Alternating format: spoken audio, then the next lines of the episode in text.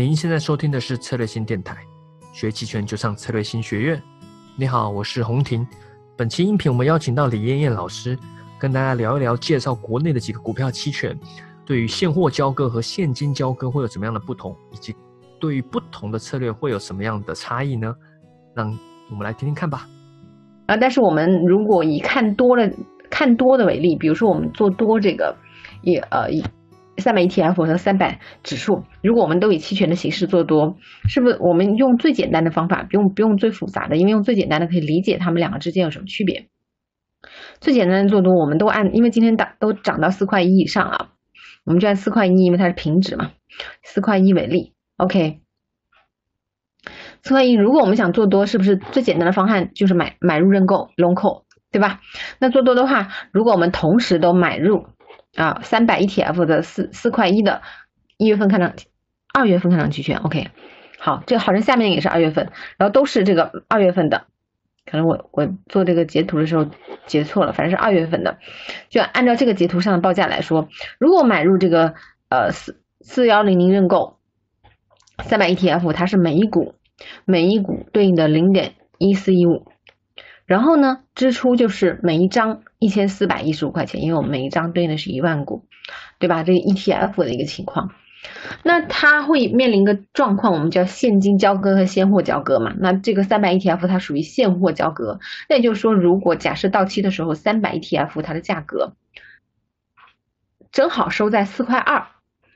那这个时候呢，如果因为我们是买入嘛，买入我们就有权利。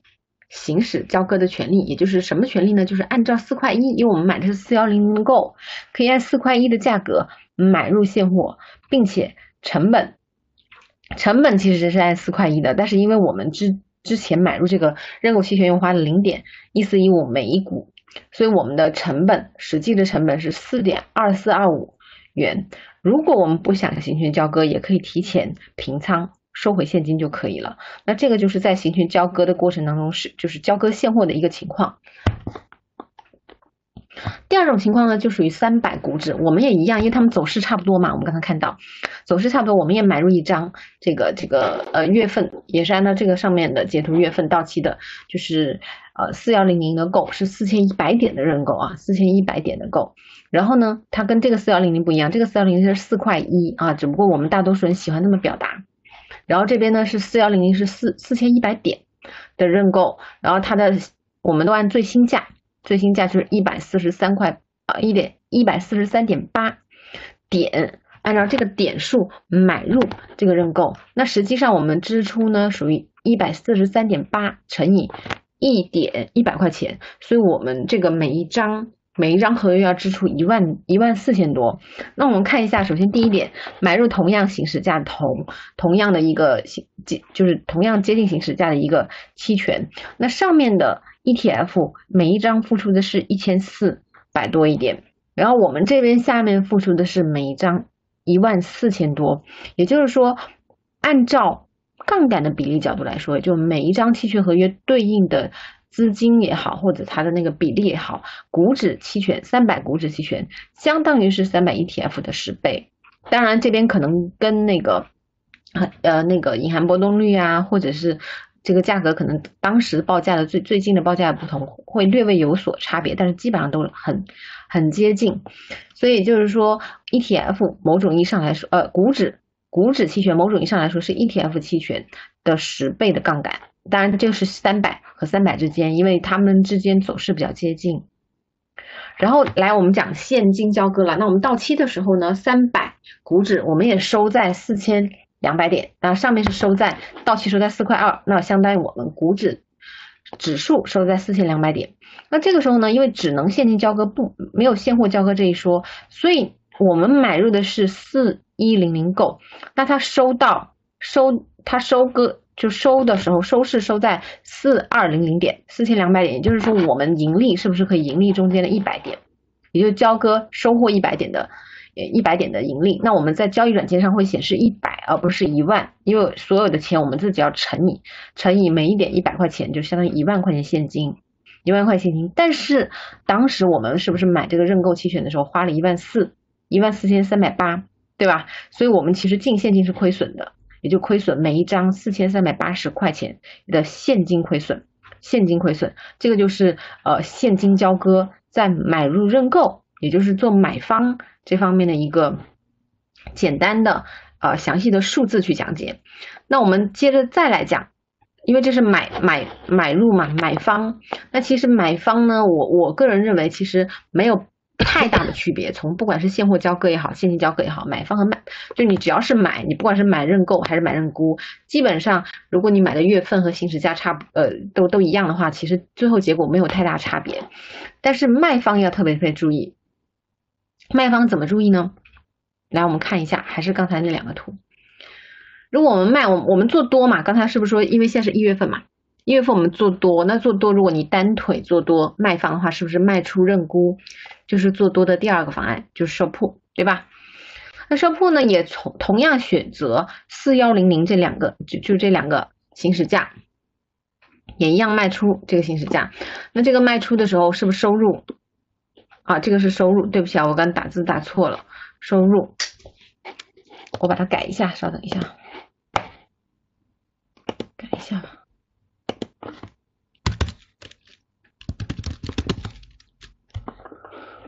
嗯，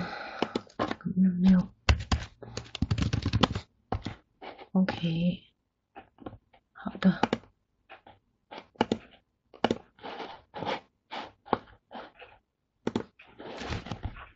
对，OK，我们这个。收入相当于乘以一万股，每一张就是六百七十三块钱每一张。然后呢，这个到期的时候，呃，就很有意思了，可能是跟刚才我们买入那一方是反过来的。但是呢，它因为是现货交割，会有一个很有意思的地方，就属于是我们到期的时候，假设价格是四块钱，收在四块钱，那这个时候呢，买方他一定会行使嘛，对吧？因为现在已经。我我们卖出这四块一的认沽，那现在到期的时候四块钱，那对方他会要求，呃，按照四块一的价格卖给我们，也就是说，我们我们卖方必须履行这个义务，也必须按照四块一的价格买入现货。那持货成本，大家注意到持货成本，因为我们收入的六百七十三每手。对吧？所以，我们持货成本实际上低于四块一的，我们相当于是四点零三二七每每股是我们的持货成本。当然，也有一些人他不想被行权，就可以提前平仓现金。那这种情况就属于跟那个三百股指期权没有什么区别。但是，一般情况下，我们知道像 ETF 这这类的标的，它都属于比较稳定、比较相对来说，相对于大盘来说，它属于比较不错的一个标的。所以呢。呃，他很多做价值投资的朋友都会喜欢长期持有这个标的。那那我我也之前有在那个公众号分享过，其实今年我的学员里面，呃，做的好的学员里面，基本上都是持有现货的，持有现货，然后结合期权去做的。所以其实持有现货结合期权去做是一个非常好的一个呃股票啊，持有股票现货结合期权去交易是一个非常好的策略。也就是我们的背对开仓，当然也会增加其他的东西在里面。那这个是三百 ETF 卖出，那三百股指期权呢也是一样的，卖出一张四幺零零的收，大家注意收的是七十六点七十六点六点啊点，然后呢它的实际收入是七千六百六十块钱一张合约，那这里是大概是七百块，这是七千多，哎，相当于就是还是十十十倍的杠杆。大家注意，这都是每一张合约，每一张合约，所以这边的一张合约相等于这边的十张合约，所以也就是为什么鼓励大家多做这个 ETF 的原因，因为你可以做一张，可以做两张，可以做三张、五张、八张都可以，但这里一张就相当于这是十张，那这个就是一个呃不够，这点呢 ETF 会更灵活。那但是呢，这边呢，我们再看到，如果我们收市还是按照刚才这个的收市四千点。因为那边是四块嘛，这边四千，因为他们走势几乎差不多，四千点只能交割现金。这个时候呢，四千点，因为我们做的是卖出认沽，四千一百点，那实际上收到四千点，我们是亏损的，交交割时候要亏损一百点，也就是亏损一万块钱现金。那因为我们之前收了七千六百六，所以我们净亏损只有两千三百四十块钱每一张。那这里一定要特别注意一点，这里我跳出来给大家看一下。跳出来给大家看一下，就这个地方。来，我们看一下这个地方。我们刚刚是不是做四块一，对吧？那也就是说，我们收市有没有可能会低于四块一？是有可能吧？那也有可能高于四块一。那如果我们假设低于四块一，就好比我们之前这个情况一样，来，啊，如果我们我们现在的位置跟之前的这个这个这个十一月八号的位置是接近的话，那其实它收市是远远低于它最这个最高点嘛。所以也就是说，如果我们低于四块一，那我们在股指期权那个地方，我们就直接亏损多少现金，就现金结算。然后就完事儿了，然后再来一个月就重新开始。但如果我们收了现货，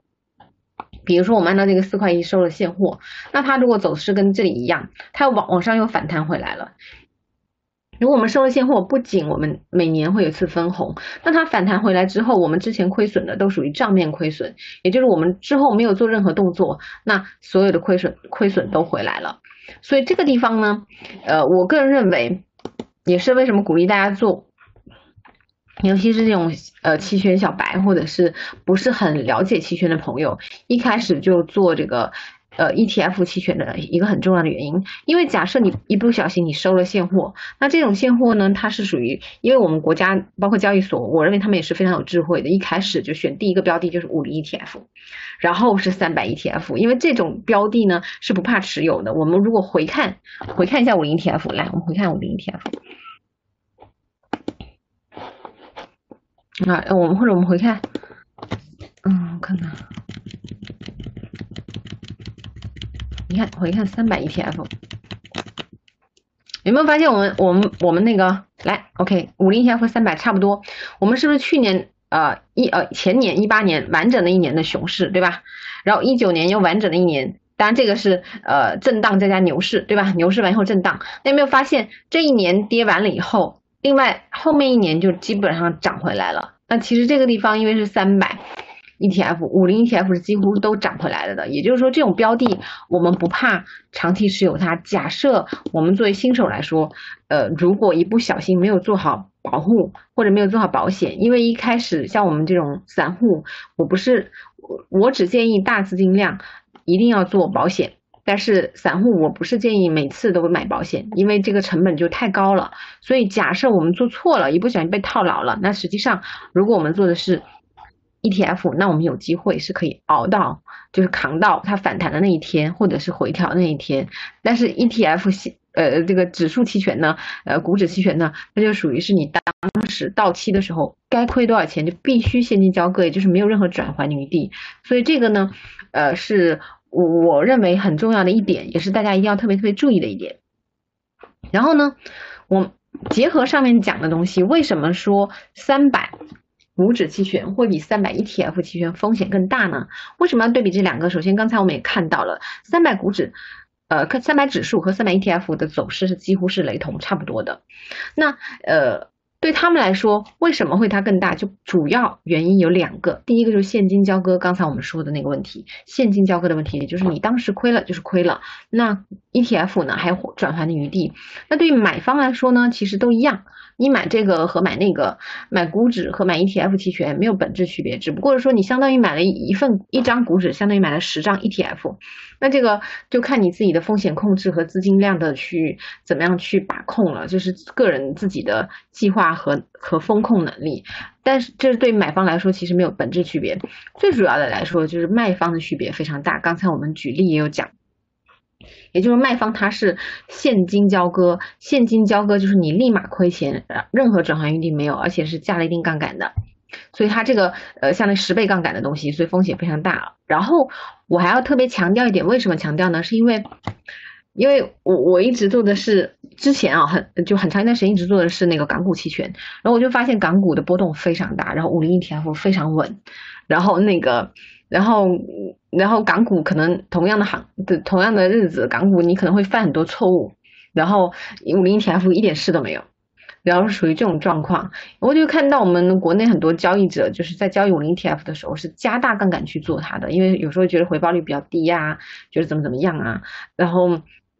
所以，比如说我我我自己个人的习惯，就是因为外盘基基本上波动非常的大，尤其港股也是一样的，波动很大，所以加杠杆的话呢是死的非常快的。但五零 ETF 加杠杆呢是还活得很好的，我知道的。但是如果这个东西如果把这个习惯用到三百股指期权的话呢，那我个人就不太建议大家这么做，因为太多人这么做了。你比如说你一百万的资金，你可以做到几千张的这样一个账户卖方，我说卖方啊，那实际上对我来说，我认为一百一百万的资金量其实也就是做三十三张，如果你加一倍杠杆就是六十六张。我我觉得比较安全的加一倍杠杆六十六张，那如果你卖跨呢，它只会有一边会被行权，那你就是一百三十二张，也就是一百多万，最多你就是双卖双边卖的话，也就是卖到一百多张，我认为就是相对来说比较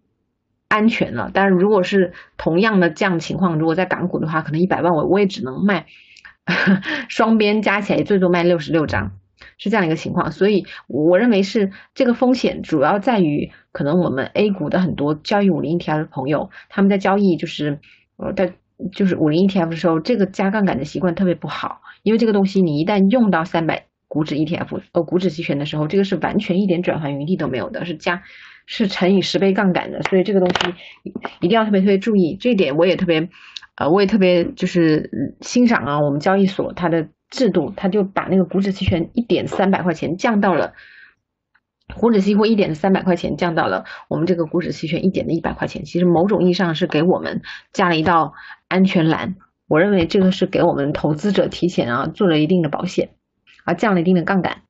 这个是风险的问题。那风险我们就讲完了，然后主要接下来呢讲一下这个为什么三百股指期权会比 ETF 期权回报率更高的问题。那这个地方呢，啊，主要是其实三百股指期权，其实昨天就有人跟我聊，就是说那个，因为我我有在那个知乎上去分享一些东西，回答一些问题，然后就有人问，这个明明是明明是好事情，现金交割，你为什么说成风险？那那其实刚才我也跟大家解释，主要是因为我们国内很多人交易五零 ETF 的习惯不是特别好，加杠杆加的比较猛一点，所以我我建议大家就是如果不做一一呃三百股指期权就算了，如果做的话，一定要守好。就是这个，就是底线，起码不要加杠杆啊！我我认为这点很重要啊。但是呢，它有一个不一样的地方，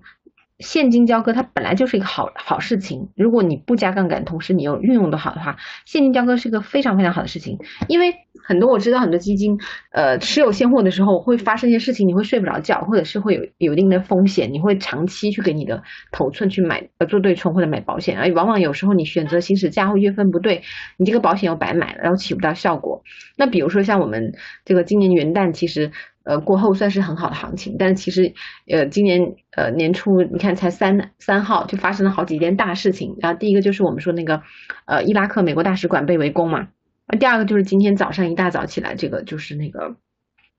那个就是美国轰炸那个呃那个就是就把那个伊朗的一个一个一个军官高级军官给给轰炸啊，好像是炸死了嘛。也就是说，这个问题一旦引发国际局势升温的话，今天这一炸啊，据说国际的那个石油就就飙涨。那其实股价对于如果真的这个事情。呃，美国要跟伊朗正式开战的话呢，很可能那美国的股市就会有一定的回调，那我们可能会跟着一定的影响，而这种事情会时有发生。那所以当持有现货的时候呢，发生这种事情，如果又没有做好呃对冲，那如果你做对冲，就像我刚才说，你选择的月份和行使价不对，你就白做。那这个过程当中，其实对于股指期权来说，就现金交割，那这个东西就非常非常的好啊，非常好。为什么它会比较高呢？它主要是。主要是呃这个三点啊，第一点就是我们说的高杠杆，就是刚才我跟大家聊的，就是它的三百股指期权会比三百 ETF，呃，相当于十倍杠杆。也就是说，在这个前提之下去现金交割，如果你控制好风险的话呢，呃，自然而然回报率会更高。第二个呢，呃，第二个和第三部分是后续我会在公众号跟大家分享的，因为这个要用案例来分享，案例来分享，然后我们要把后半部分讲完才能用案例分享，也就是大家有个印象就可以了。一个叫动态调仓，一个叫动态开仓。当然，动态开仓我认为非常高级啊，那个很厉害，我我我是暂时做不到的，我只能做到动态调仓。那动态开仓，我认为是需要很高的水准，包括对标的有非常精准的观点和看法。才能做到的这个动态开仓，那动态调仓如果做得好的话呢，可以把我们的风险降为零。大家注意哦，降为零。但如果没有调得很好的话，也就是风险跟原来差不多，是这样一个情况。所以这个是呃五零呃三百股指期权比三百 ETF 回报率更高的一个很重要原因。后续呢，我会在公众号发一些文章跟大家聊一聊这个关于动态调仓的问题。今天就不展开的去讲。然后呢，我们再看看这个。那，接下来我们再讲讲这个标的啊，接下来讲讲三百 ETF 和三百股指期权，它们两个标的不同，呃，为为什么标的不同？它的那个策略有什么不同？我们会详细讲一讲这个策略不同在哪。OK，呃，其实策略不同，主要还是这这几个不一样的地方。来，我们刚才讲了是不是现货交割和现金交割的问题？大家应该有大致的了解。那这个地方呢，呃，要特别注意一点，就是说我们的这个商品期权又比较特殊。商品期权呢，属于交割的是期货，交割是期货，然后它又是美式期权啊，只有同式。呃，同是那个欧式期权，其他都是美式期权，所以它不是，它就更复杂一些。但是呢，这个东西怎么说呢？一般情况下不会有人提前交割，但是我们要做好这种准备，所以这个就更复杂一些。所以它这三种，其实某种意义上来说，这个交割现货的股票的和这两这两个这两个是一类，股指期权和商品期权是一类，然后股票期权是一类。所以基本上股票期权的策略。和这两类股指期权、商品期权的策略是有比较大的不一样的。为什么不一样呢？来，我们讲一下。好啦，音频内容就到这边啊。想了解更多期权的课程或者培训，欢迎上策略性学院网站，或者是关注策略星公众号。好，那我们下期再见喽，拜拜。